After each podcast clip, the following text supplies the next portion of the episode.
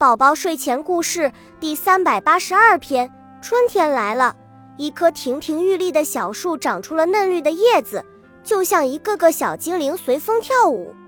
小树过得十分快乐。可是好景不长，人们为了贪图方便，就在小树的脖子上拴了一根绳子，并且把厚厚的棉被晒在绳子上。小树累得气喘吁吁，还一直艰难地承受着。终于有一天，小树累坏了，无可奈何地弯下了腰，树叶也一片片往下掉。他低头看见小花小草已经被人们踩坏了。小树想：人类为什么不爱护环境呢？